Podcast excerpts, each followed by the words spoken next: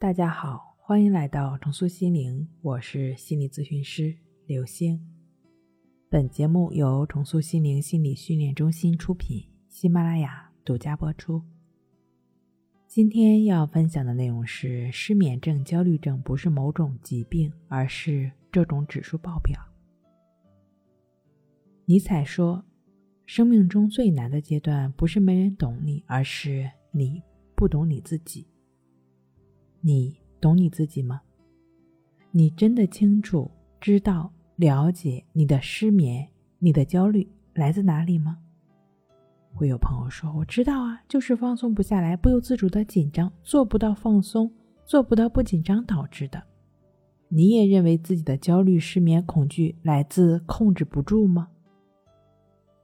如果你也有同样的认识，那么恭喜你，你已经通过了初筛，有资格获得进一步阶梯。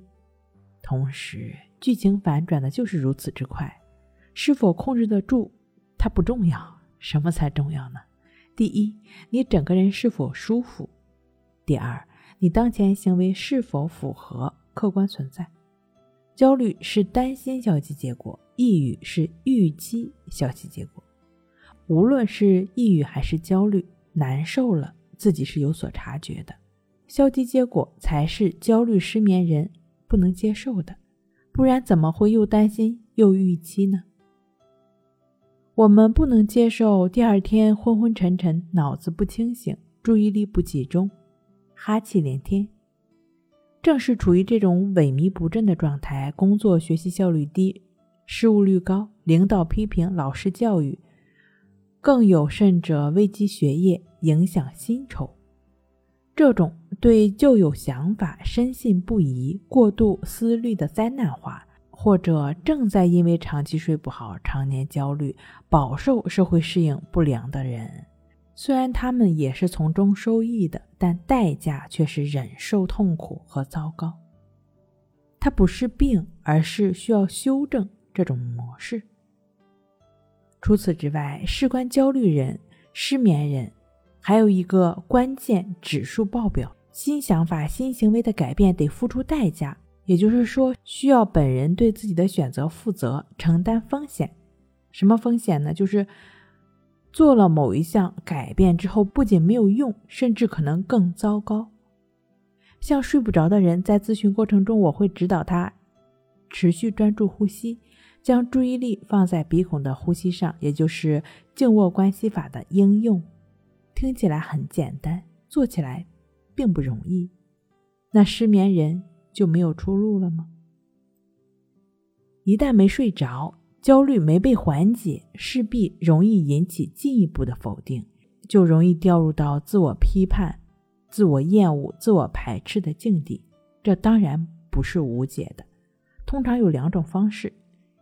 第一种呢，就是专业人员的帮扶。这里的专业人员是指有心理学专业背景。